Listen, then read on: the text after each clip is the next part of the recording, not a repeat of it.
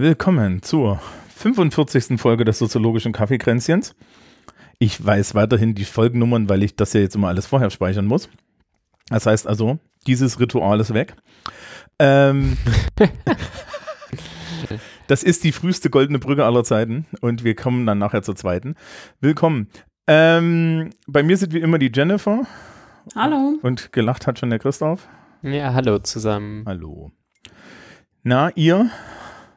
Hey, und mit uns dabei ist Thomas. Ich habe neulich in unsere letzte Folge nochmal reingehört und festgestellt, dass du da angemerkt hast, dass wir nie sagen, wer du eigentlich bist. Ja, das ist okay. Ich bin nicht wichtig. Alle, alle kennen Thomas. So, der muss sich eigentlich nicht vorstellen. Die Erklärungsansätze bei euch beiden divergieren massiv. ja, aber nachdem ja ich recht habe, und zwar aus Berufsgründen, so, ähm, oh Gott, ja, ich hatte heute berufsmäßig sehr viel Spaß. Ähm, Wie ist Unterrichten in Corona so? Ähm, naja, also wir hatten ja immer Maskenpflicht in, in, in, im Klassenraum. Wir ziehen das schon seit Anfang an durch, weil wir halt zu, zu, zu, viel, zu wenig Möglichkeiten haben, die Leute auszuweichen. Ne? Weil dann, also mhm. wenn wir, wenn wir, wenn wir Distanz, wenn wir die, die Abstandsregelung machen, dann müssen wir im Endeffekt gleich hybriden Unterricht machen. Ja? So einfach ist das. Und dementsprechend haben wir halt Maskenpflicht im Klassenraum. Das Bayerische Kultusministerium. Auch, auch wenn die Leute sitzen? Ja. Also ah. ich unterrichte den ganzen Tag den Grundkurs Einbruch. Ja, also ist halt sehr interessant. Was mich, was ich tatsächlich sehr spannend finde, ist, und vielleicht wisst ihr das, ähm, äh, die, die Menge an Menschen mit äh, Papiermasken, also mit diesen, mit diesen blauen, ne, diesen blauen Papiermasken. Diese, diese Einmalmasken quasi. Ist erstaunlich hoch, auch in der mhm. Öffentlichkeit. Und ich wundere mich ein bisschen. Oh, die Diskussion hatte ich mit Julius auch gerade erst, dass wir uns das auch gefragt haben. Und ich glaube, Christoph, wir haben Was uns ist denn die Frage erstmal, ganz kurz? Also ich wundere Warum mich auch. Warum die Leute das benutzen. Genau, also theoretisch ist, sind die ja sicherer als, als so, so, ne? Also theoretisch sind die, glaube ich, sicherer als die Stoffmasken. So, Weiß ich gerade gar nicht. Ich, ich glaube so ein bisschen, wenn du sie richtig trägst, ne? Ja, wenn du sie richtig trägst und also ich, ich unterstelle mal, dass die Leute fähiger sind, so ein Ding aufzusetzen und nach dem Tragen wegzuwerfen, als sich um regelmäßige Reinigung zu kümmern. Ähm, das meine, meine Idee war, dass sie äh, sich dass sie quasi immer noch auf so kurz, also warum eine Maske kaufen, wenn das Ganze hier in ein paar Wochen eh wieder vorbei ist. Also dass da so ein ah. bisschen diese, eine Mischung aus Hoffnung und Trotz ah, ja, ja. Hm, ähm, weil am Anfang habe ich total eingesehen, dass alle diese Einmalmasken hatten, weil der Etsy-Markt war noch nicht voll in, in Gange mhm. gekommen. Ja, und Zalando hat auch noch nicht geliefert, ne? Also es ist finanziell, glaube ich, absolute Katastrophe, ständig diese Masken zu benutzen. Ich traue ihnen zu, dass sie die mehrfach benutzen. Ähm, ich mhm. habe Menschen vor mir sitzen, wo du, wo du am Ende der Woche weißt, dass sie am Anfang der Woche eine neue benutzt haben. Ja, und ähm, nehme also an, dass diese Menschen einfach planungsmäßig davon ausgehen, warum investieren, wenn das bald vorbei ist. Also ich glaube, es gibt tatsächlich Menschen in diesem Land, bei denen immer noch nicht angekommen ist, dass sie die Maske vielleicht noch bis 2022 brauchen. Ja. Ja. Wer weiß. Also ich habe halt zwei, zwei doppellagige die ich auch an den langen Tagen habe und ich habe so eine, ich habe so, ein, so eine Halstug-Mastenkombi, die ich eigentlich so, so, weißt du, so für den schnellen Sprung irgendwo rein habe. Das kannst du dir mit, da sind so Ohrschlaufen dran und du kannst dir das Ding halt im Endeffekt wie, wie so ein Räuberhalstuch um die Ohren hängen. Ähm, mhm. Aber ansonsten, also ich, ich frage mich das die ganze Zeit und muss ich auch ehrlich sagen, ich habe halt einmal für meine drei Masken Geld ausgegeben aus und deswegen, ich wundere mich da halt auch. Aber gut, ähm, ich habe viel, viel mehr Masken. Christoph, hast du auch nur so wenige Masken? Ähm, wir haben zumindest so wenig, also ich weiß gar nicht, wie, wie wir, wir waren, glaube ich, irgendwann mal so bei pro Person hier im Haushalt eine pro Tag, also pro Wochentag. Also müssen wir sowas um die 14, 15, 16 gehabt haben und haben heute entschieden, dass wir nochmal nachkaufen. Ähm, das heißt, wenn die Folge hier erscheint, haben wir schon längst nachgekauft und einfach nochmal so ein bisschen, ist ein bisschen wie mit Socken. Einfach immer ein bisschen zu viel mhm. haben. Es ist einfach besser. Also, man wäscht also seltener, als man denkt. Ja, und es ist halt stressig, waschen zu müssen, weil dir Masken fehlen. So, es nervt halt. Ja. Ich habe zehn äh, von diesen Kunststoffmasken. Ich weiß nicht genau, wie der Stoff heißt. Neopren. Mhm. Sind, also, das, sind das diese Neoprenteile? Das nee, sieht so aus wie Neopren. Ähm, also ich habe Schülerinnen und Schüler, die haben Neopren. So, das sieht so aus wie Neopren.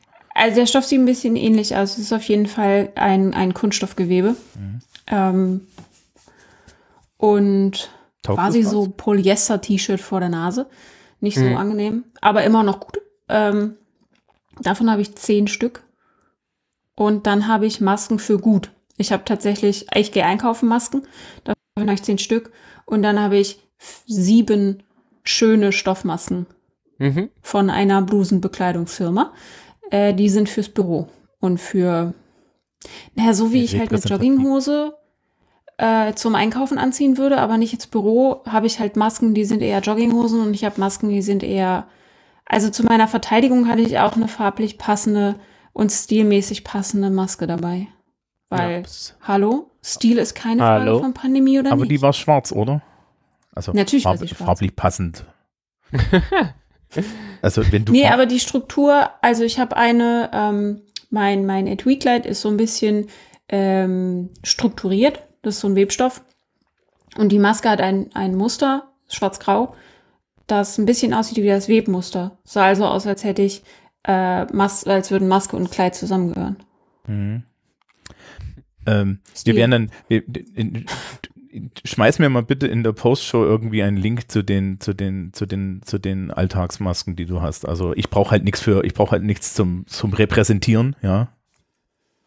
Schon gar nicht an der Arbeit, aber so zum Nachkaufen. Schreib mir das mal auf. Ja. Wobei die sind ein bisschen schmal. Also ich weiß nicht, ob ich habe zwei, ich habe eine sind ein bisschen mehr. Bei mir muss halt kein Bart drunter passen. Ja, das ist ein äh, generelles Problem, dass er anfängt zu jucken, aber es ich glaube, das ist. Und die Masken, die ich sonst habe, ich schreibe mir das mal auf und dann schicke ich dir das, kannst du ja gucken. Ja, genau. Gut.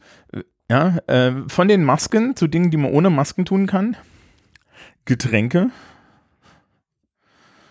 Was, was, wer möchte anfangen? Oh, mein Stollen ist in der Küche. Scheiße. Oh, okay, Jennifer geht Stollen holen. Ja, bis gleich. Genau. Darf ich auch einen Kaffee machen? Es ich kam etwas gehetzt okay. hier an. Ja, ja, Jennifer kommt etwas gehetzter an. Das heißt also, ich fange okay. mit Getränken an und wir wampen bis, bis Stollen und ja, ja. Kaffee. Ähm, also, soll ich anfangen oder willst du? Ach, fang du doch mal an. Also, ich glaube, du fängst ach. nicht so häufig an. Äh, ja, ich fange häufiger an, als du glaubst, weil irgendjemand ja, mich anfangen lässt. Ähm, ah, kurze Frage, ist das hier die Weihnachtsfolge? Das ist die Weihnachtsfolge. Hey, ja, schön Dezember euch ein. Genau. Keine so die Dinge. Wir, wir nehmen vor auf, liebe Kinder. Ne, das mhm. habt ihr mittlerweile schon mitgekriegt. Das ist aber nicht so schlimm. Das machen ähm, wir nur, damit es immer pünktlich Folgen gibt. So, jetzt genau. Thomas, was trinkst du? Äh, ich trinke tatsächlich ähm, Blueberry Muffin. Uh, Kuchentee. Sehr cool. Ähm, die sind witzig, die hatte ich lange nicht mehr. Die, ich habe vorhin, ich, ich habe den, den zentralen Fehler begangen, statt dem zuckerfreien Almdudler, der anscheinend auch so halb aus war, eine Kiste zuckerfreie Fritz-Cola mitzunehmen, um dann festzustellen, dass ich eigentlich nach 16 Uhr keine Cola mehr konsumieren möchte. Aus ah, physiologischen Gründen. Ja. Und ähm, dann habe ich mir so gedacht, aber willst du denn jetzt, nachdem du irgendwie eine Flasche Fritz-Cola in dich hineingeschüttet hast, noch, noch einen Schwarztee oder so? Und dann dachte ich mir, oh, ist vielleicht auch keine gute Idee. und ja. dann habe ich mir gedacht, warum denn nicht Blueberry Muffin? Ja. Mhm. Ähm, und ungesüßt, weil da ist ja genug Stevia drin irgendwie. Um, ja, das stimmt. Ne? Also das braucht man echt nicht. In meiner ähm, George Bernard Shaw Tasse, und das ist einer meiner, die, die habe ich in der Icon Factory mitgenommen. Mhm. Ähm, da machen wir jetzt eine kurze Sequenz. Die Icon Factory ist erstens etwas, das mag unser, äh, unser bekannt X Sam auch sehr, weil ähm, da, da schon gewesen. Das ist ein, ein Kunstprojekt in Dublin und ähm, da gibt es diese wunderschöne Tasse, wo George Bernard Shaw drauf sagt, Democracy is the device that ensures we shall be governed no better than we deserve. Also die perfekte Sozialkunde-Lehrertasse, ne? Sehr gut. Schön. Und die nimmst du immer mit von zu Hause dann wieder auf der Arbeit oder wie? Nein, die ist zu edel, um sie auch nur irgendwie in die Nähe der Arbeit zu bringen. Sehr vernünftig. Ich habe mal tatsächlich eine Tasse mit, mit äh, von daheim mit an die Arbeit genommen und mit der läuft jetzt immer ein Kollege rum.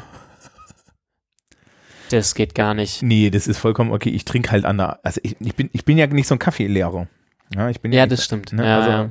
nachdem ich ja keinen Kaffee trinke und ähm, auch jetzt nicht irgendwie, ich habe zwar eine Teethermoskanne, aber das mache ich eigentlich auch nicht.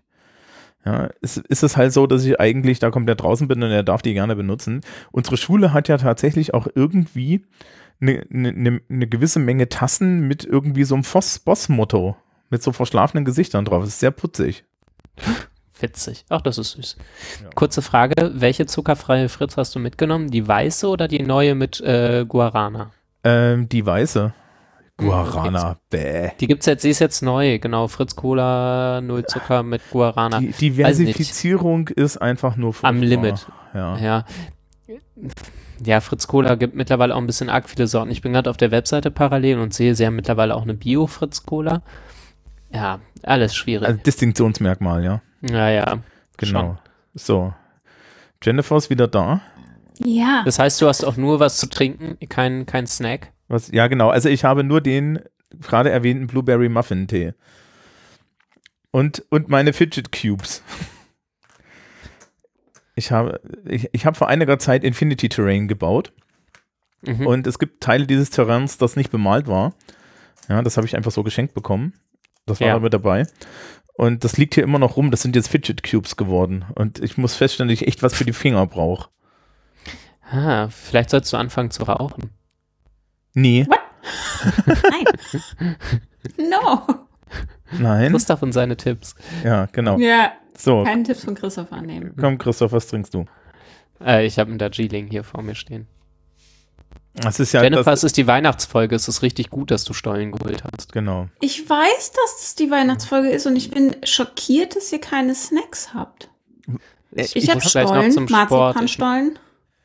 Genau. Ich, und einen doppelten Espresso. Genau. Sehr hab, gut. Ich habe ich hab verfrühtes, ich hab, ich hab verfrühtes Abendessen gemacht und bin dann nachher noch die ganze Zeit unterwegs und werde zwischendrin jetzt hier noch ähm, werde noch zwischendrin irgendwie ähm, für eine Kollegin was basteln müssen, weil die für ihre Lehrprobe eine Radiosendung machen wollte. Mhm. Und das natürlich auch gemacht hat, weil man ja halt einfach mal die Kompetenz darum sitzen hat. Ja, und mich. Ähm, ja. Und dementsprechend, ja, muss ich dann jetzt noch gucken, dass ich so ein bisschen das Audio auseinandergeschnitten kriege, aber das das, macht sich alles und morgen werde ich ihr dabei helfen, eine Radiosendung oh, für ihre Lehrprobe zu basteln. Du hast noch mehr Getränke? Meine Fresse. Oh ja, passt auch zu. ja, ich habe noch Tee übrig. Passt auch zur Weihnachtsfolge. Ich habe dieses Jahr entdeckt den äh, Teekanne Bratapfeltee. Schmeckt sehr lecker.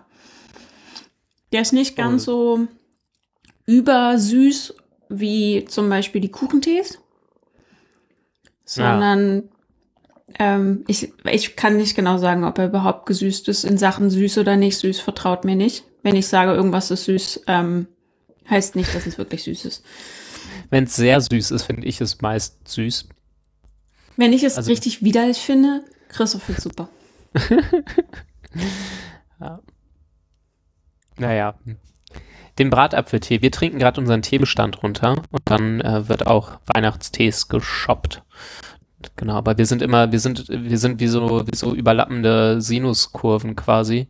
Ähm, wir sind immer so eine, so eine Season zu spät. Also wir trinken jetzt noch die Sommertees auf, gerade. Also jetzt gerade nehmen wir auf, liebe Hörende, und es ist Oktober. Und das heißt, wir müssen jetzt mal runtertrinken, damit wir dann pünktlich zum Hochherbst und Winter die Herbst- und Wintertees im Haus haben können. Oh, oh. Ihr überkauft. Offenbar. Ähm, ja. Oh, oh, oh, und ich kann das hier erzählen, weil das ja die Dezember-Sendung ist. Ich warte noch auf einen Beutel, auf zwei Beutel Smoke and Velvet Halloween Tee. Uh. Mit kleinen, mit kleinen Zuckerkürbissen und so drin. Und ähm, ich habe die Version gekauft, wo du ein Toten, Totenkopf-Teelöffelchen dazu bekommst. Oh, und ich habe mir, cool. ich habe mir, ich habe mir schon fast überlegt, ob ich das Jennifer zukommen lassen muss. Na. Ach, Toten, Totenkopf-Teelöffelchen. Ihr habt genug Kram. Ja, ja, ja. Sag ich. Genau. In meiner halbleeren Wohnung. Ich wollte gerade sagen, das ist sicher, also man findet sicher Leute, die das anders sehen, aber du musst damit ja leben und ich glaube, du lebst damit ganz gut. Nein, nein, so, nein, nein. Du, so musst, hab, dich, ne? du musst ohne das leben, ist eigentlich der Punkt, oder? Ich hab Teppiche. Hallo? Ja. Drei mhm. Stück. Ich mag, ich das heißt, du hast zwei mehr als ich. Gerne. hast zwei Teppiche mehr als ich, ne? Ich habe einen Teppich und einen Läufer. Ich, äh, gut, ich habe einen Läufer und zwei Teppiche, einen Teppich unterm Schreibtisch und, also es ist so ein, so ein Baumwollteppich mhm. und ich habe einen Flauscheteppich. Mhm. Einen silbergrauen Flauscheteppich. Ich mag deine Wohnung sehr gerne. Ich hoffe, das weißt du. Das ja. würde ich jetzt auch sagen, Christoph. Also. Ja. Das ist schön für das, dich. Das, das, das, klärt ihr dann später. Werde ich besser? Ja, ich glaube, das ich ist übe passiv-aggressiv. Ah, toll. Du weißt schon, dass du unheimlich unglaubwürdig passiv-aggressiv bist. Ja. ja ich also, versuche zwischendurch auch mal gemein zu sein. Und Julius lacht mich dann aus. Ähm, so. Oh, das ist ziemlich gemein von Julius wiederum. Julius ist gemein, ja. Und der kann auch passiv-aggressiv und zickig. Ja. Ich sehe ich sehe ja, schon, dass mit den, wir müssen das, wir müssen das nochmal mit den, ne, also, also das ist alles Postgender da. Ja, ich wollte gerade sagen, ja. Gender Roles klappen auch gar nicht wieder. Ja. -mm. Alles furchtbar. So. Und weil ja Rituale wichtig sind, kommt jetzt hier, war das schon die goldene Brücke? Ich habe Espresso in der Nase. Aua. Es hat sehr gut funktioniert dann. Ja. Hm? Entschuldigung. Wasser. So. Ja, das Thema ist Rituale. Wer hat denn das angeschleppt? Äh, ich bin schuld, glaube ich. Ja. Ja. Und wir haben, wir haben aber in der Redaktionssitzung tatsächlich besprochen, dass wir das im, im, im Dezember zu Weihnachten machen. Das klingt voll professionell. Redaktionssitzung. Redaktionssitzung klingt wirklich sehr professionell. Als hätten wir einen Plan und so. Hey, was wollen wir denn demnächst mal machen? Ähm, oh, das ist, aber eigentlich ist das ein guter Anfang für das Thema. Ähm, ja. Äh, nämlich die Tatsache, also meine, meine, meine Erkenntnis äh, im, im Berufsleben ist, dass eigentlich, wenn du Zeug machst, was wichtig ist, das sehr lapidar ist. Ja. Ich habe letzte Woche oder so eine Kurzarbeit erstellt. Dann habe ich die der Kollegin geschickt, mit der ich die, die zusammen erstelle. Dann meinte die, ich wollte dich gerade ansprechen, dass wir das mal machen müssen. Mhm. Ja. Ich mache die andere Hälfte, die du wohlwissend freigelassen hast. Dann habe ich nochmal drüber geguckt, wir haben was ausgetauscht, jetzt haben wir es irgendwie unserem Fachbetreuer geschickt und der kam die Tage auf, der kam irgendwie heute auf mich zu meinen, der hat noch Anmerkungen, habe ich gesagt, die Kollegin macht's Layout, geh zu der. So. Und das war's. Ja. Ich würde das einschränken und sagen, ähm, dass die Wichtigkeit nicht allein entscheidend ist, sondern auch die äh, emotionale Aufgeladenheit der Tätigkeit, weil Sachen können super wichtig sein und sehr lapidar abgehandelt werden. Sie können aber auch super unwichtig sein und lapidar abgehandelt werden und umgekehrt natürlich auch. Sie können unwichtig sein und aufgeladen sein. Äh, entscheidend ist, glaube ich, wie emotional das Thema aufgeladen ist. Eine Vierfelder-Matrix, eine Vierfelder-Matrix. Oh Gott, nee. Jetzt wir sind wir bei Video. emotional aufgeladenen Themen. Vierfelder-Matrizen. So, Christoph, warum denn Rituale?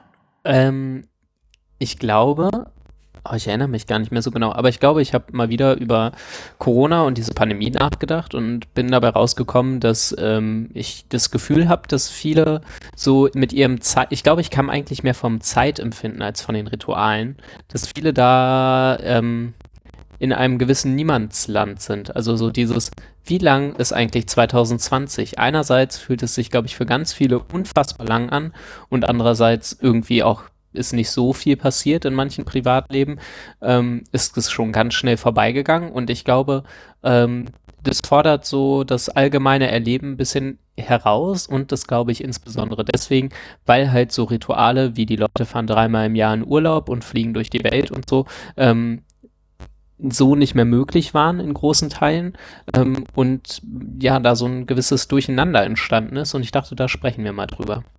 Hm. Ich hatte das Gespräch witzigerweise heute Morgen mit meinem Arzt ähm, und war total erstaunt, weil ich nämlich auch über dieses veränderte Zeitempfinden schon öfter nachgedacht hatte und der Meinung war, dass das nur Menschen betrifft, die aus ihrem Alltagsleben mehr oder weniger rausgezogen wurden und für mhm. die sich sehr viel geändert hat.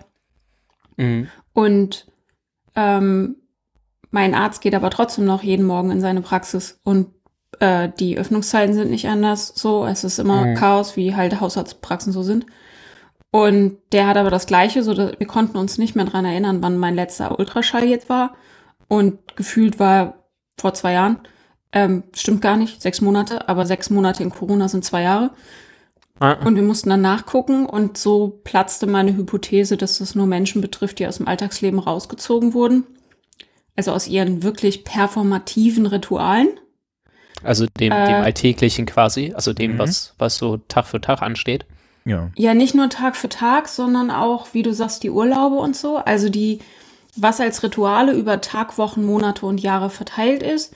Meine Theorie war, dass das sich geändert haben müsste, damit dieses Zeitempfinden den Bach runtergeht. Aber es scheint schon allein das, was heißt allein, ist natürlich eine ganz große Geschichte, das Weltempfinden, mhm. dass das anders ist, scheint zu reichen, damit das Zeitempfinden so weg ist es.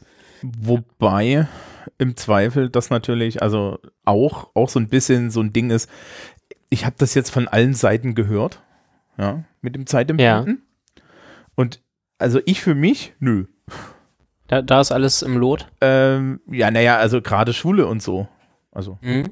mein, mein, mein, dieses Jahr ist mein Zeitempfinden ein bisschen komisch, was Schule angeht, weil ich einen komischen Stundenplan habe und man mir ganz viele Mehrarbeitsstunden zurückgegeben hat und ich deswegen relativ gesehen dafür, dass ich Vollzeit arbeite, wenig arbeite. Aber ansonsten, also was mir tatsächlich. Ich bin so irritiert. Hm? Ich bin so irritiert, weil bei mir hat sich ja eigentlich auch nicht viel geändert. Semester ist gut, das erste, das mhm. der erste Corona-Semester war, fing 14 Tage später an. Äh, aber sonst ist der Ablauf immer gleich, nur dass ich halt von hier aus Lehre mache und nicht in dem Raum. Mhm. Aber sonst hat sich für mich doch eigentlich nicht viel geändert. Und du hast. Aber dein Zeitempfinden hat sich schon, schon geändert, meinst du? Mein Zeitempfinden ist völlig im Arsch. Ja, also. Einfach, ich weiß nicht mehr, ob Sachen, also für mich sind Sachen, die wirklich sechs Monate her sind, war bestimmt letztes Jahr. Mhm. Ich referenziere grundsätzlich den falschen Zeitraum. Für mich fühlt sich alles vor März wie letztes Jahr an. Mhm. Ähm, also Außer ich denke bewusst drüber nach, wann das war und kann ein Datum benennen, dann geht's, aber gefühlt letztes Jahr. Also ich habe heute eine Sache gelesen und ich finde, Peter Sloterdijk ist ein schwieriger Typ, aber er ist, mhm. glaube ich, nicht blöd. Aber ich habe von ihm gelesen, ähm, Zitat jetzt, ich glaube, dass der Sinn von täglichen Nachrichten eigentlich nicht darin besteht, was darin vermittelt wird, sondern es sind Synchronisationsrituale, die dafür sorgen, dass Menschen ungefähr die gleichen Sorgen kennen. Und daran musste ich gerade denken und musste denken, hm, ist vielleicht auf der Weltbühne, ist, ist so das, was wir tagtäglich äh, in, in den Nachrichtenkanälen kriegen, zu sehr Corona gefüllt und äh, zu wenig Peak Points von irgendwelchen anderen Großereignissen? Also ist die Nachrichtenwelt so überlagert, dass wir zu wenig Großereignisse haben, an denen wir uns festhalten können? Ja, ich hätte jetzt. Wir hatten kein Sommerloch. Doch. Ja. Aber es war halt ja. lang. nee, kein mediales. Nee, ja, doch, gut, okay, doch, das, das war schlimmer als sonst. Also aus meiner Sicht war das. Gar nicht. Aus meiner Sicht das war das Einzige, schlimmer als sonst. Und zwar, ich weil, das überhaupt nicht. Weil, weil ja nicht mal, weil ja nicht mal das Sommerloch durch den sinnlosen Sommerhit des, des Jahres gestopft wurde. Ähm, und äh, ich würde aber, ich, ich, hätte das jetzt so ähnlich wie Christoph gesagt, nur, nur andersrum, nämlich, ich glaube, was uns halt abhanden gekommen ist, ist die, die Geschwindigkeit ähm, der Nachrichtenproduktion oder die Geschwindigkeit von Weltgeschehen, weil halt größere Teile des Weltgeschehens schlicht und ergreifend immer noch auf Eis liegen.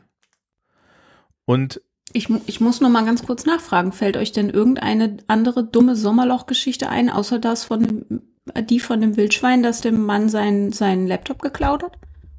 Da, ähm, ich habe nee, noch, aber ich glaube auch dem, in dem hat dann Jahren davor hättest du mich fragen können und ich hätte mich an keinen erinnert. Ich weiß nicht, ob ich da so repräsentativ ja, bin, ich, aber stimmt ich schon. Ich weiß auch nicht, ob das ein Indikator ist, sondern für mich ist der Indikator für Sommerloch immer, wenn eigentlich ähm, ähm, in dem Nachrichtenbereich, der mich interessiert, nichts mehr los ist.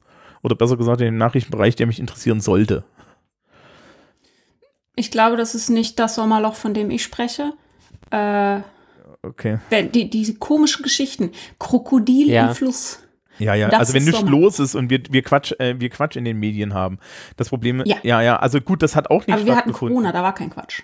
Ja, genau, das hat auch nicht stattgefunden, weil die Gesamtmenge an dem, was überhaupt passiert ist, ist halt so gering gewesen, dass es keinen Unterschied mehr machte. Also ich glaube, das ist eher die Sache.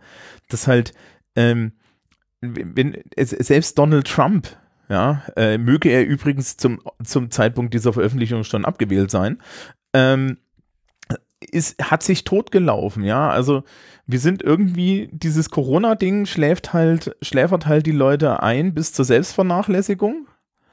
Und ähm, dadurch, dass das halt im Endeffekt die Welt in, in so in so in so was in so einer Blase ist, ja, die die die wie jetzt auf einmal monothematisch großflächig sind ähm, und und nicht nicht ganz schnell unheimlich viele Themen hintereinander folgen, ja, ähm, ist es halt schwierig. Also ich folge natürlich auch so ein paar von diesen Politik-Podcastern und so.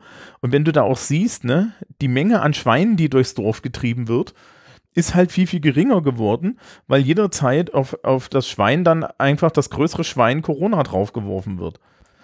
Und ich glaube, das ist das, was den Leuten so ein bisschen fehlt als, als Zeitmesser, dass wir halt nicht, nicht hunderte Aufreger haben. Und ich weiß nicht, vielleicht bin ich ein schlechtes Beispiel, aber ähm, ich, ich höre das öfter, diese Überzeugung, dass es keine anderen Themen mehr gibt, dass alles auf Eis liegt und so weiter. Und ich muss aber sagen, Corona ist auf mein Leben und auf das vieler Menschen, mit denen ich zu tun habe, eher obendrauf gekommen und alles andere läuft halt weiter, nur nicht. Mhm. Die Leute ignorieren es halt großflächig, also als ob ich aufgehört hätte, Politik zu machen, als ob ich aufgehört hätte, Anträge zu schreiben oder Content zu produzieren. So, es läuft halt alles ganz normal weiter. Ja, das Einzige, was da ist, ich muss halt um die Corona-Bestimmungen rumschippern. Ja, das ist eine Wahrnehmungsgeschichte ja auch. Also du hast ja vollkommen recht. Ja, mein Leben ist ja auch einfach weitergegangen. Und ich, ich, ich für mich sehe das halt aus der Position, äh, mein Taktgeber ist die Schule. Und dementsprechend mhm. habe ich halt einfach da, ne? Also ich habe, äh, deswegen habe ich aber auch nicht das Gefühl gehabt, dass jetzt irgendwo da so ein großes Loch war. Ja, weil wir haben halt alle einfach weitergemacht. Aber ich glaube, ich bin da auch der absolut falsche. Also was mir, was mich halt tatsächlich aus der Bahn geworfen hat, ähm, ist halt das Ableben des Hundes. Mhm. Ja, ähm, und das ist jetzt, und die, der Hund ist halt ein Strukturgeber gewesen. Ne? Mhm. Äh, und ich hatte mir vorhin überlegt, ob das ein Ritual ist, auf Hunderunde zu gehen. Aber ja, ich, auf jeden. Naja, eigentlich nicht, weil. Ich finde schon. Naja, ich finde. Find ich auch. Ja, also warum, warum sollte es das nicht sein? Naja, weil Rituale mindest, eine, eine gewisse Menge, ein, eine gewisse Menge an ähm, Wählbarkeit für mich haben. Also sprich, du hast halt, du hast halt Strukturen, die du machen musst. Also, ne, die Hunderunde ist für mich jetzt nicht etwas, also ein Ritual ist etwas, wo ich mir aussuchen kann, ob ich es tue nee, oder nicht. Ist es nicht. Ein Ritual kann etwas sein, was du dir aussuchst, aber üblicherweise haben Rituale eine kl äh, klare performative soziale Funktion. Und um die meisten Rituale kommst du nicht drum rum. Ja, gut, also dann ist es ein Ritual nach der Definition. Ja, ich hätte jetzt, ja, ich meine, ich kenne das halt so, ich, ich habe auch genug Privatrituale. Ja, so. Der, mhm. der Schlüssel kommt dahin, das dahin, das dahin. Das ist ja auch wichtig, ne? Also eine Struktur, das ist, ist ja der Strukturgeber. Na gut, aus der Sicht ist dann, ne, war der Hund auch ein Strukturgeber. Ich musste mir schon wieder anhören, dass ich mir einen Hund zulegen soll, weil das an, äh, weil, weil, weil ich äh, irgendwie schlecht gelaunt sei oder defetistisch und dringend irgendwie ein Wesen in meinem Leben brauche. Naja, Trauern dauert halt, ne? Das ist auch so ein äh, Ritual. Da, ja. da, da, ich, bin da, ich bin da emotional, ich, ich bin da emotional nicht mal an der Stelle, dass ich weiß, ob ich trauere oder nicht. Also ja, weiß ich nicht. Ähm, wir sind nicht das ähm, therapeutische ähm, Kaffeekränzchen. Nee, aber ich wollte über äh, das mhm. Ritual des Trauerns sprechen. Mhm. Ich las darüber, weiß aber nicht mehr wo. Das kann jetzt von Twitter über Instagram bis zu einem Artikel alles gewesen sein. Aber ich las über die unterschiedlichen Längen von Trauertraditionen und dass in ähm, vielen christlich-westlichen Gesellschaften und Milieus Trauern halt sowas ist, was du ganz schnell abhandeln musst. So, wenn die Oma unter der Erde ist, muss es vorbei sein. Mhm. Und dass zum Beispiel im Jüdischen ja, wenn traditionell getrauert wird, die Trauerzeiten sehr viel länger sind und dass die den bestimmten Trauerphasen folgen.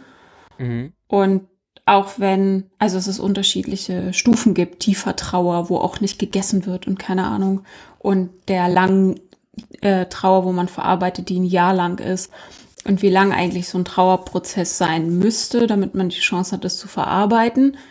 Und da ist mir nochmal aufgefallen, dass Bedürfnis und Rituale nicht unbedingt übereinander liegen müssen. Also es hat eine Funktion, so ein Ritual. Es ist performativ und es ist in den meisten Fällen eine soziale Funktion, die es hat, aber die müssen mit den Bedürfnissen der Person nicht übereinstimmen. Das dachte ich auch, als ja die Weihnachtsfolge, wie viele von unseren Hörenden werden zur Weihnachtszeit, selbst wenn sie gar weder an den Mann von Coca-Cola glauben noch an Jesus, äh, nach Hause pilgern, um Rituale durchzuführen, die sie nicht mögen. Ja, da gibt's doch diesen, diesen Nerdwitz, ne? Weihnachten ist die Zeit, wenn du nach Hause zurückkehrst, um den Router deiner Eltern abzudaten. Viele werden aber wahrscheinlich dieses Jahr nicht nach Hause fahren. Das ist die spannende Frage. Äh, ganz kurz, was ich noch einwerfen wollte, ist Folge 8 von uns, äh, ist zu Tod und Trauer. Und ich glaube, da haben wir auch äh, über die verschiedenen Rituale gesprochen. Ich habe es in den Show Notes verlinkt. Ähm, ja, was ich, ja, was, ich wollte gerade irgendwas sagen. Verdammt. Also wenn ihr was sagen wollt, sagt das gerne. Ich ähm, habe meins vergessen. Ja, ich finde ja eigentlich diesen Weihnachtsansatz schon gar nicht so schlecht. Ne? Also es ist, da ist ja so eine Ritualistik drinne. Und, und ja, das hat nichts mit Bedürfnissen zu tun.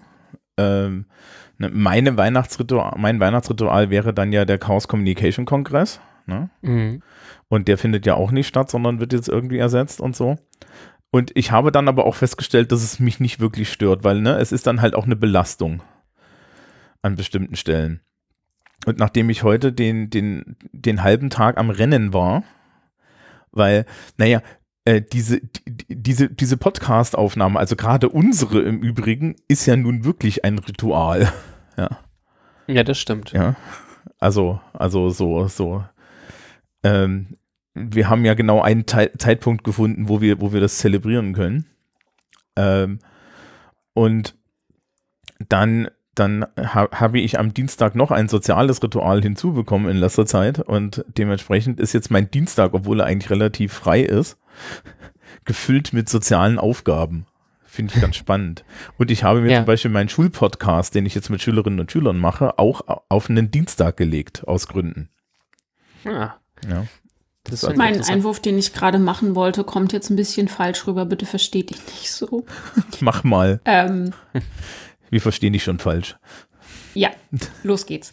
Ähm, ich glaube, dass, wenn man soziologisch Rituale in ihrer Funktion betrachtet, ich glaube, dass Rituale kein, keine gute Sache sein müssen. Ich glaube, das ist ganz wichtig, gerade wenn wir an gesellschaftliche Rituale denken. Nicht nur, dass Bedürfnis und Ritual zusammenpassen müssen unbedingt, sondern dass ich glaube, niemand erwartet, dass Rituale immer was Gutes sind. mhm. Ja, mein Einwurf kommt zur völlig falschen Zeit. Nein, das ist ja. vollkommen in Ordnung. Soll ich jetzt empört sagen, was, meinen Hund auszuführen, ist schlecht? Ähm, ähm. Nein, also ja, das ist ja vollkommen richtig. Also äh, äh, Lehrerkonferenzen zum Beispiel sind, sind ja auch Rituale und keiner mag sie. Rituale ergeben sich halt auch manchmal einfach, ne? Gar nicht, weil, weil alle so viel Lust drauf haben, sondern weil sie halt sein müssen. Ich glaube, was man gerade so bei diesen ähm, eher äh, wie was wollte ich sagen, kultisch aufgeladenen Ritualen sehen kann, also sowas wie Weihnachten. Also nicht so, nicht so die, nicht so der, der Kapitalismus und unsere Gesellschaftsstruktur ähm, nötigt. Moment, Moment, eins halt davon ist auch ein Kult. Ja, ja, genau. Ähm, nötigt uns das halt ab, ist einfach, dass es ähm, unterschiedliche Zeitstrukturen sind, die da angesprochen werden. Ne? Also ich glaube, die Moderne ist eigentlich dadurch charakterisiert, dass sie, man hat irgendwann mal entschieden, dass Zeit linear abläuft. Sie hat irgendwann angefangen, dann hat es einmal laut geknallt und seitdem läuft die halt so ins Unendliche. Ähm, aber das haben wir als Gesellschaft noch nicht immer so betrachtet, sondern wir haben ja durchaus mal mehr in Zyklen gedacht. Also Jahreszyklen, Tageszyklen, also Sonnenaufgang, Untergang und so Kram war mal wichtiger. Ähm, und die, die immer wiederkehrenden Rituale sind eben, ähm, ja, sind, sind so gewissermaßen Überbleibsel aus äh, vormodernen Gesellschaftsstrukturen, die sich immer wieder wiederholen und ja, eher in so einer kreisförmigen Zeit eigentlich oder in seiner Zeitstruktur liegen. Mhm. Ähm, das alles ist nachzulesen bei Über die Zeit von Norbert Elias übrigens, ohne dass ich jetzt auf Seitenzahlen referieren kann. Ja, naja, das. Das erinnert mich an den Spruch: uh, Tradition ain't nothing but uh, peer pressure from dead people.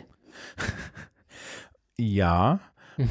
ähm, ich meine, ich meine, ne, wir nehmen jetzt im Oktober auf. Und ähm, ich habe anschließend an Jennifer, glaube ich, ähm, Hexbombs geshoppt Oh, sie sind so super. Und, und, ähm, und dazu natürlich auch das entsprechende Halloween ähm,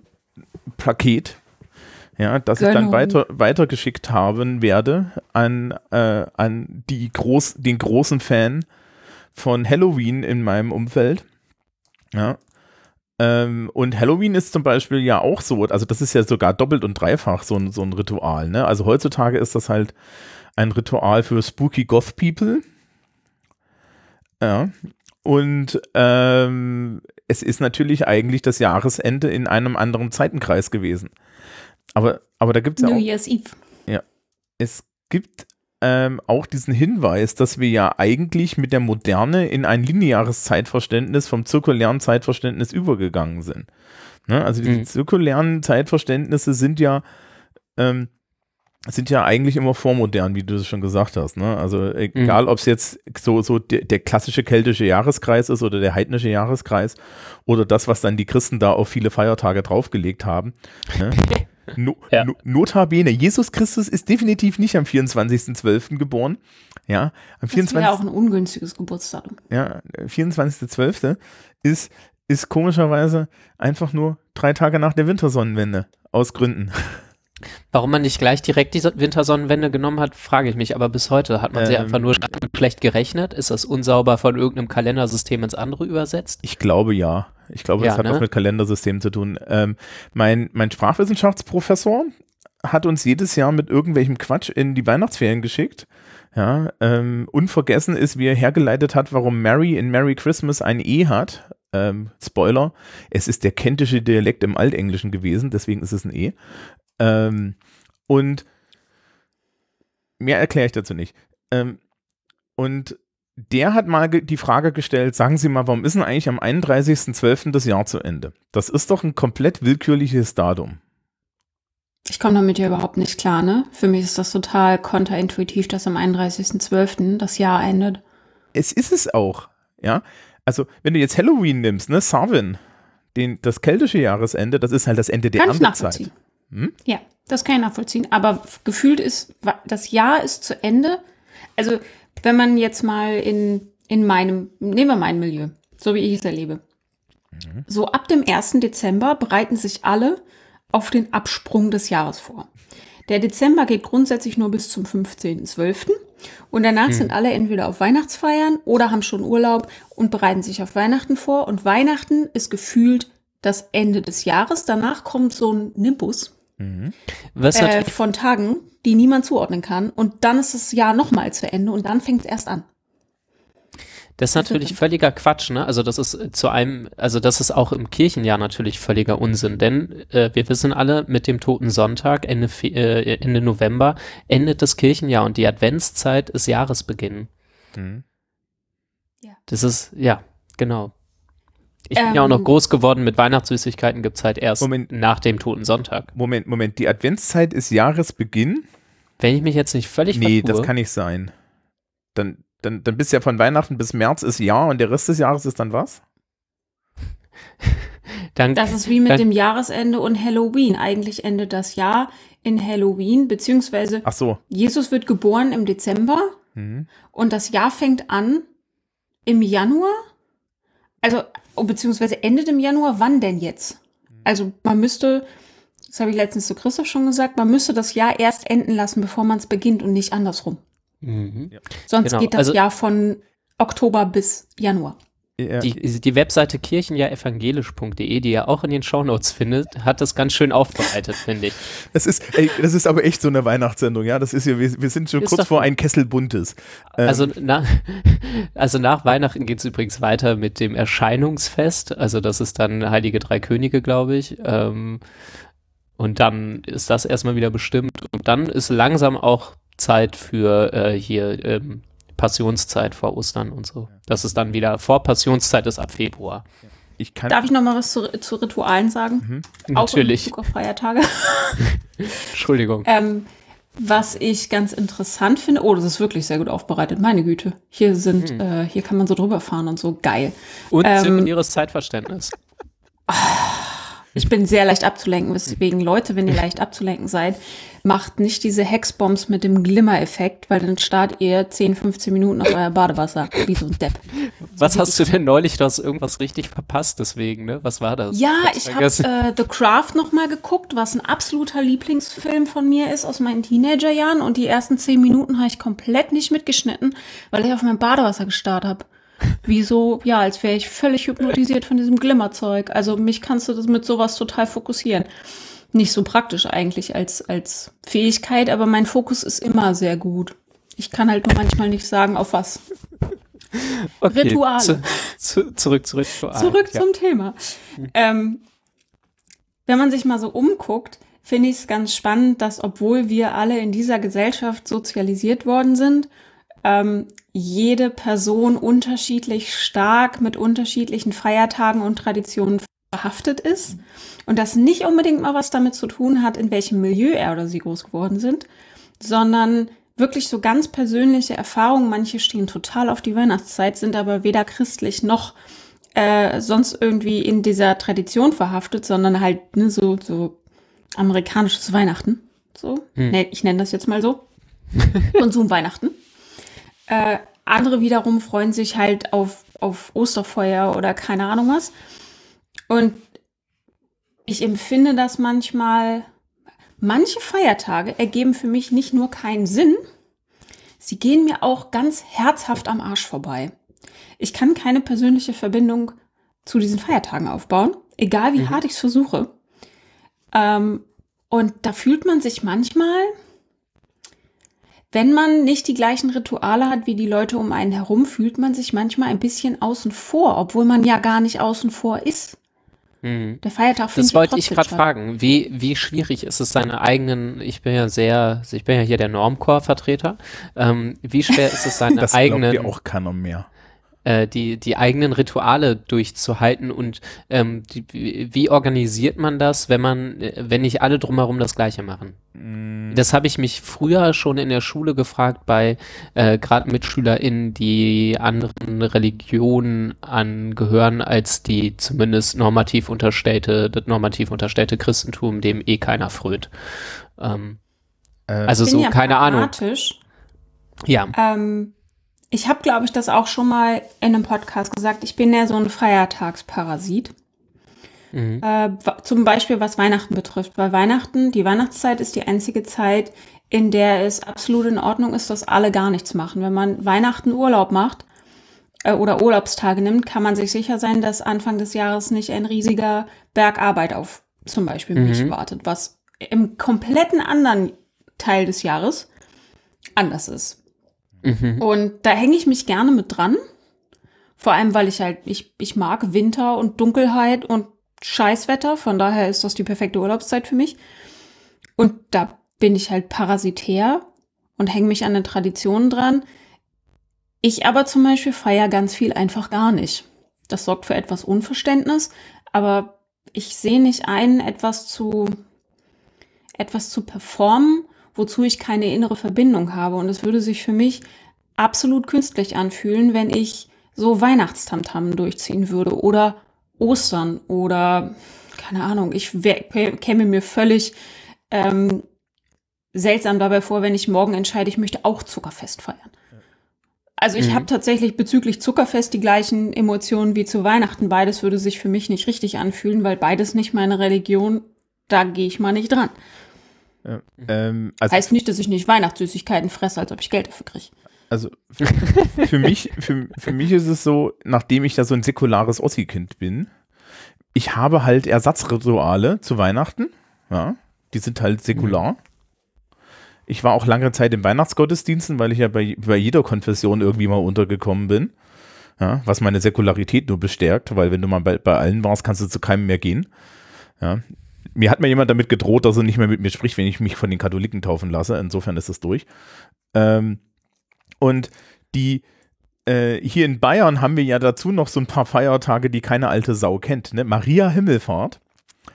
Und jedes, jedes Jahr renne ich in die rein. Frohen Leichnam, Maria Himmelfahrt und noch irgend so ein Ding, wo ich dann immer dastehe und sage, was, heute ist nicht offen? Wie? Ja, Frohen Leichnam habe ich mittlerweile gemerkt, wir haben in Bamberg ja so eine Bischofsstadt, ne? Da läuft dann die komplette Stadt mit so, mit so, mit so, mit so der Hostie und den, den ganzen Kram durch die Gegend, also dieses Jahr nicht.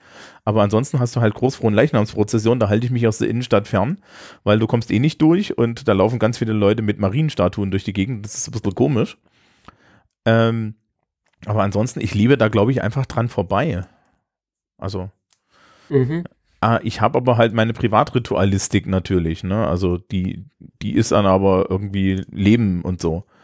Und ich glaube, schwierig wird es erst, wenn die Ritualerwartungen anderer einem sehr nahestehender Menschen auf die eigene Verweigerung treffen oder auf die eigenen, hm. eigenen Rituale.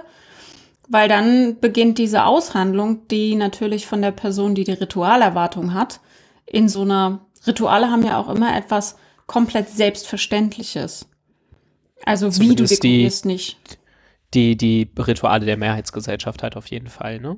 Ja, genau. Also so, ja. äh, wenn, wenn man denkt, man hätte Rückenwind, mhm. äh, kulturell mehrheitsgesellschaftlichen Rückenwind, dann hat man, steht man, glaube ich, in einer schlechteren Verhandlungsposition und dann ist es eben nicht mehr nur eine Verhandlung zwischen zwei Menschen. Äh, führen wir dieses Ritual durch oder nicht? Ich klinge wie so eine hohe Priesterin, führen wir dieses Ritual durch oder nicht? Stimmen wir mal ab. Ähm, ja, wenn du die hohe Sondern dann verhandelst nicht, ja. du mit der anderen Person als stellvertretende Person für die Mehrheitsgesellschaft. Mhm. Ja, das ist so. Und du stellst auch immer diese Mehrheitsgesellschaft dann in Frage. Mhm. das ist so wie wenn was du kein ich Alkohol immer wieder merke, Was ich immer wieder merke, ist, ähm, wenn ich so über Feiertage nachdenke, denke ich immer wieder so, naja, das ist ja eigentlich ganz schön unfair, dass hier das Christentum einmal quer bestimmt hat, wo halt frei ist im Jahr und der Rest hat sich halt zu fügen. Mhm. Ähm, und dann denke ich so, eigentlich wäre es ja cool, wenn man das einfach äh, abräumen würde, kollektiv, und man kriegt die Feiertage, die es halt so im Schnitt gibt, divergiert ja auch von Bundesland zu Bundesland, einfach auf die Urlaubstage obendrauf und dann kann jeder Arbeitnehmer in damit tun und lassen, was er sie möchte. Ähm, und dann denke ich so ein bisschen, das ist so die, die Individualperspektive, die ich eigentlich recht fair fände, weil dann können die Leute, die irgendwie fasten, dann können sie am Tag drauf vielleicht mal Pause haben oder zum Zuckerfest oder wann auch immer, können das halt halten, wie sie wollen. Andererseits denke ich so ein bisschen, Rituale haben halt auch eine gesellschaftliche Funktion und deswegen finde ich es eigentlich ganz cool, dass wir so einen gewissen Takt haben, wo wir wissen, da sind grundsätzlich alle frei, aber ich sehe die, die quasi quasi die Problematik da, da dran, weil ich halt auch, also es sind halt auch meine Feiertage, ne, die ich da mitnehme. Also ich habe ja keine Probleme damit. Ähm, aber es ist so ein bisschen wie ich eigentlich ganz gut finde, dass der Sonntag weiterhin äh, kollektiv, zumindest im Großen und Ganzen, dicht ist und da Ruhe ist. Das gefällt mir eigentlich auch ganz gut. Ja, ich bin da so, ich merke immer wieder, dass ich da ganz ambivalent bin, wie man damit denn so umgehen sollte. Also jetzt auf so einer gesellschaftlichen Ebene. Als Versteht ihr meinen Struggle?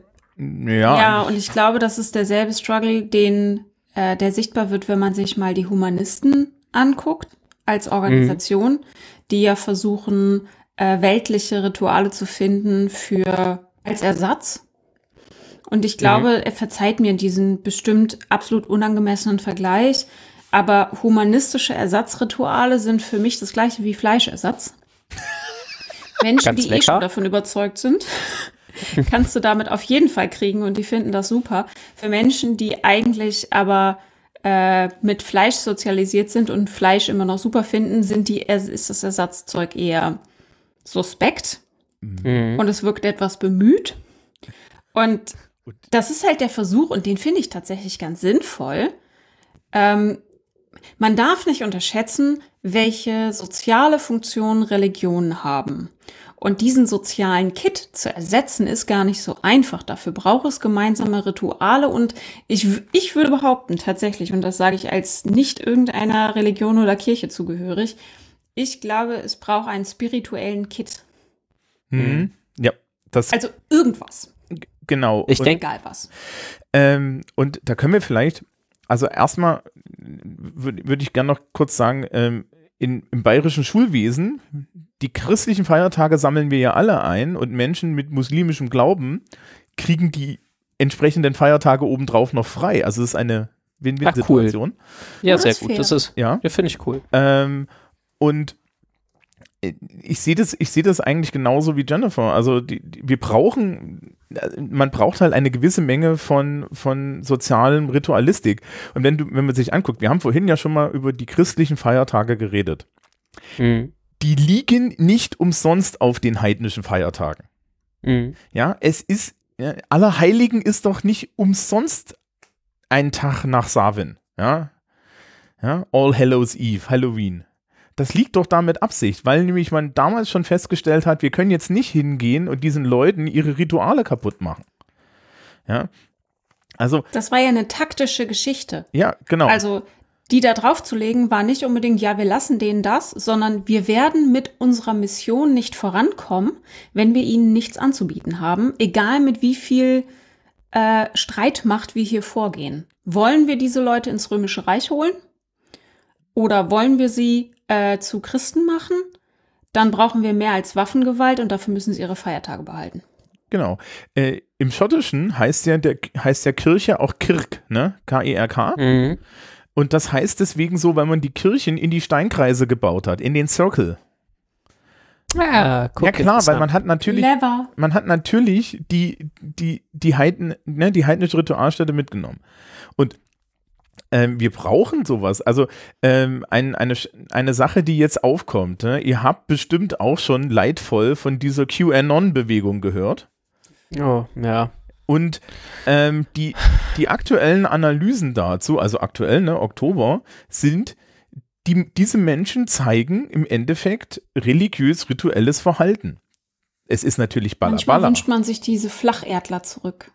Äh, die, die gibt es ja auch noch. Die haben auch, die, also ähm, wir haben eigentlich dadurch, dass wir, und es ist jetzt total lustig, dass wir das Argument machen, ja, ähm, wir haben eigentlich dadurch, dass wir organisierte Religion zu größeren Teilen irgendwie wegsäkularisiert haben, das Problem gefunden, dass wir keinen adäquaten Ersatz haben. Ja. Und mhm. dann hast du aber auch ein Problem, weil die Leute suchen natürlich irgendwie Bedeutungszusammenhänge, die das Christentum oder andere organisierte Religionen dir bisher gegeben haben.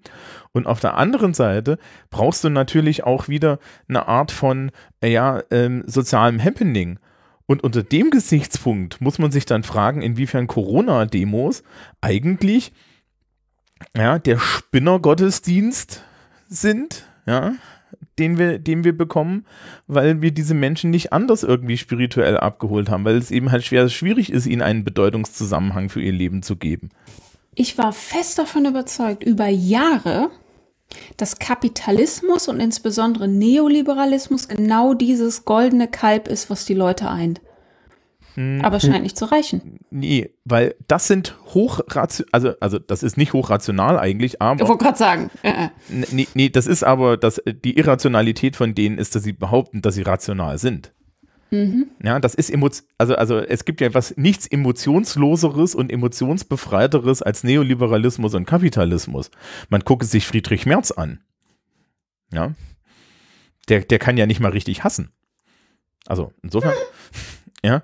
Ähm, und und da, und ich glaube, das ist das Problem, dass Kapitalismus halt am Ende sich ja auf Rationalitäten zurückzieht. Ja, du kannst nicht, das, du kannst ja nicht die, Mar die Märkte auf Dauer kannst du nicht anbeten und so. Das funktioniert nicht. Vor allen Dingen fressen die ja immer die ganze Zeit ihre Kinder. Hm. Ja. Ich glaube, Kapitalismus ist, ich weiß nicht genau, ob es über so ein, ah, über sowas Kult Kultisches so gut erfasst ist. Also Anfang des Studiums habe ich mich relativ ähm, intensiv mit so großen Ideologien beschäftigt, also so Sachen wie Rassismus, ähm, jetzt wollte ich schon sagen Kapitalismus, ähm, naja, aber Kapitalismus versus Sozialismus und so Kram. Ähm, naja, und das ist schon so, das passt da rein und auch es passt Hallo, auch. seid ihr noch da? Ja. Ja. Oh. Jennifer, wir hören dich noch. Ja, ja. Ah, ich hörte euch gerade nicht, Entschuldigung. Ja. Ah, okay. Ähm, also ich glaube, da passt Kapitalismus eher rein. Ich glaube, es hat weniger was, was Kultisches, also im Sinne von mit Ritualen überladen und Religiöses, sondern mehr, es entspricht halt tendenziell in einer Großideologie, die massiv un, also sie ist halt massiv unreflektiert als solche glaube ich. Das auf jeden Fall, aber das heißt ja nicht, dass Menschen nicht das Potenzial in ihr sehen können. Also sie, sie äh, hat natürlich auch, also Kapitalismus als Großideologie hat natürlich auch nichts Spirituelles zu bieten. Es sah aber eine Zeit lang so aus, als ob Leute oder Gesellschaften sich ähm, dem Neoliberalismus als eine Art Ersatzreligion zuwenden. Dass mhm. das nicht hinreichend ist, weil es eben kein spirituelles Moment hat, ist eigentlich vollkommen klar. Aber ich war mir halt nicht sicher, ob Menschen so sehr ein spirituelles Moment brauchen mhm. äh, und ob sie nicht zufrieden sind mit so einer Großideologie als Ersatzreligion. Ich, ich glaube, das große ja. Problem da ist, gerade Neoliberalismus und Kapitalismus ist halt äh, solipsistisch. Also wir können ja nicht, ne, wenn, wenn die Grundannahme meiner Philosophie die Konkurrenz ist und das Weitergehen durch Wettbewerb, ich kann ja nicht gemeinsam Wettbewerb machen, ja. Also das kannst du ja sogar mhm. sehen, ne? Also äh, du, man könnte sich ja vorstellen, dass irgendwie Amazon, Facebook, ja, hier Apple und Google und so da irgendwie gemeinsam ihr Monopol machen. Dabei ist das Hauen und Stechen zwischen denen größer als zwischen allen anderen. Und sie müssten mhm. ja nicht. Aber das ist, glaube ich, das zentrale Moment von Kapitalismus. Äh, weswegen funktioniert das als Religion nicht? Weil das, wir haben vor, vor unheimlich langer Zeit äh, mal über Identität und so geredet. Und ähm, auch diese Folge werden wir irgendwo verlinken. Ähm, mhm. Und, also diese Folgen, das waren ja zwei. Und eine Sache, die mir immer im Kopf geblieben ist, ist, man braucht eine positive Selbstzuschreibung. Und Religion bietet dir eine positive Selbstzuschreibung. Ich bin Christ. Ja. Das kann dann halt auch zu, zu einer, dazu führen, dass ich andere niedere schätze, aber generell muss es ja nicht so sein. Und das Problem ist, dass du nicht, es gibt keine positive Selbstzuschreibung aller, ähm, ich bin Kapitalist im ständigen Wettbewerb. Ja, doch, Hassler. ähm, ja, aber das ist so, das, das ist für die meisten Leute doch nicht genug. Ne? Also, das, äh, und, und du musst ja dann auch die entsprechende Tätigkeit dazu haben. Da ist dann das Problem, ja. Ich kann ja nicht irgendwie als Angestellte, Arbeitende, sonst was für Person, ja, ähm, ja, doch, sagen, das ist ja der Kern dieser Hasselkultur. Hauptsache, du arbeitest hart und neben deinem Job noch an was anderem. Also immer äh, Vollgas Richtung Erfolg. Okay, dazu bin ich zu be verbeamtet. Also das, das ist, deswegen sage ich, ähm, das hat was von, von einer Ersatzreligion. Weil das diese ist ja Leute partikular, wirklich oder? Du musst halt bestimmte Teile dieser Religion kaufen und die meisten Leute sind halt schon Opfer dieser Sache. Es ist so ein bisschen so, wie wenn du Fan vom Christentum sein möchtest, aber du wohnst irgendwie im Jerusalem des hm, 10. Jahrhunderts, ja. Ähm, oder des 11. Jahrhunderts und dann denkst du, oh, guck mal, da kommen die ganze Zeit diese Christen vorbei und bringen meine Familie um damit, ja, um diese Stadt zu befreien. Und dann denkst du so, aha, und da soll ich jetzt hier mitmachen. Ja, also das ist ein bisschen schwierig ich glaube, Kapitalismus fehlt einfach sehr viel von Gemeinschaft und so richtigen Get-Together, ähm, das sich auch so anfühlt. Also ich glaube, ähm, man könnte ja auch unterstellen, dass gerade so Religionen äh, sowas äh, sich gerade dadurch auszeichnen, dass sie zumindest kommunizieren, dass sie eben äh, Menschen als Ganzes annehmen und dass jeder willkommen ist, egal wie viele Verbrechen er in seinem Leben begangen hat. Und also, ne, da, da fehlt also so eine so eine Rücknahme aus quasi den, den ökonomischen Sphären. Ja. Ähm. Es, naja, es fehlt auch der Erlösungsmoment. Naja, weiß man nicht so genau. Ähm, Kannst du kaufen in manchen christlichen ja, genau. Religionen. Ähm, ich sage das ja wirklich ungern, ne? aber Kirchen hatten ja historisch auch immer eine Funktion des sozialen Ausgleichs mhm. und haben damit dafür gesorgt, dass die Schere zwischen Arm und Reich zwar immer noch riesig war. Natürlich war, äh, keine Ahnung, im frühen Mittelalter oder im späten Mittelalter die Schere riesig, aber zum Beispiel über sowas wie Nächstenliebe und äh, den Almosen einen gewissen Rückfluss an Kapital in die unteren Schichten ermöglicht hat. Und ich glaube, was Kapitalismus da enorm fehlt, ist genau dieser soziale Kit auf Basis von, also diese, wie drücke ich das aus?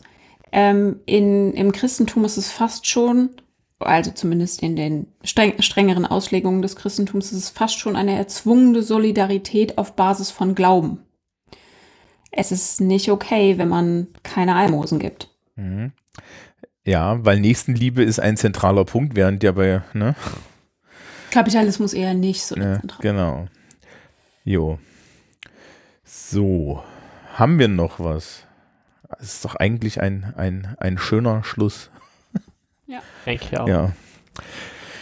Ja, äh, Rituale, Rituale, Rituale. Er kommt jetzt nicht ritualistisch gesehen hier eine Aufgabe. ich glaube das kannst schon. du dir nicht aussuchen, wie wir festgestellt haben. Was, das, Moment, Rituale. Moment, ich habe ja das Gefühl, dass du das mal für mich ausgesucht hast. ja, aber mein gutes Recht. Das mit diesem Patriarchat hier funktioniert auch nicht mehr. Es ist alles kaputt. Ähm, das Abendland steht in Flammen. Ja, das ist richtig. Ähm, so. Ich würde sagen, ähm, liebes Publikum, als Aufgabe geben wir euch mit. Ähm, doch die eigenen Rituale zu reflektieren und vielleicht auch mal über den Wert von Ritualen zu reflektieren, die ihr bisher so ein bisschen erzwungen fandet. Ja, also ich fand das immer ganz praktisch, ähm, ähm, dann halt auch so ein bisschen den, das, das Christentum an, anzunehmen. Ja, also, also diese christlichen Feiertage anzunehmen und einfach wenigstens zu sagen, so wie Jennifer das gemacht hat, also entweder als, als, als Parasit, als Feiertagsparasit, oder aber so wie ich das mache, zumindest unter dem Gesichtspunkt, naja, es ist frei. Ja. Oder es gibt mir was und vielleicht dann auch so den eigenen, den eigenen Ansatz zu finden, warum ihr was tut. Ja, und die, die Sachen mit ein bisschen Inhalt zu füllen. Ansonsten wünschen wir euch ein fröhliches Geschenkefest, ein schönes Quanza, ein Happy Dies Salis äh, äh, Nates Solis Invicti, so rum, das ist Mithraismus. Ähm, von, vom Zeitpunkt der Veröffentlichung werden wir Chanukka noch mitnehmen können. Ja, ähm, Kwanzaa hatte ich schon erwähnt. Fehlt noch irgendeine Religion? Ein schönes Geschenkefest für die Menschen, die Atheisten sind? Ja, stimmt. Das fröhliche Updaten, das fröhliche Updaten der Router der Eltern. Ja, vielleicht viel Spaß auf dem RC3, dem, dem Remote-Kongress, wenn wir ihn denn hinkriegen. Und ansonsten kommt gut am arbitraren Jahresübergang in das arbitrar neue Jahr. Ähm, man, ich habe mir sagen lassen, dass es beschissener als 2020 nicht mehr geht. Und nachdem ich oh, ja ein sei vorsichtig. Da, nach, genau, nachdem ich ein unheimlicher Optimist bin, sage ich, wir haben noch Luft nach oben. Ja. Das haben, das erzählen die seit 2016, seitdem irgendwie Brexit und Trump passiert sind, wird mir erzählt, es geht nicht, nicht viel schlimmer. Ja. Naja. Genau. Abwarten. Und auch das, und das ist eigentlich ein schönes Ende, ist einfach nur noch ein Ritual. Ein schönes Neues euch. Wir hören uns im nächsten Jahr. Tschüss. Tschüss. Tschüss.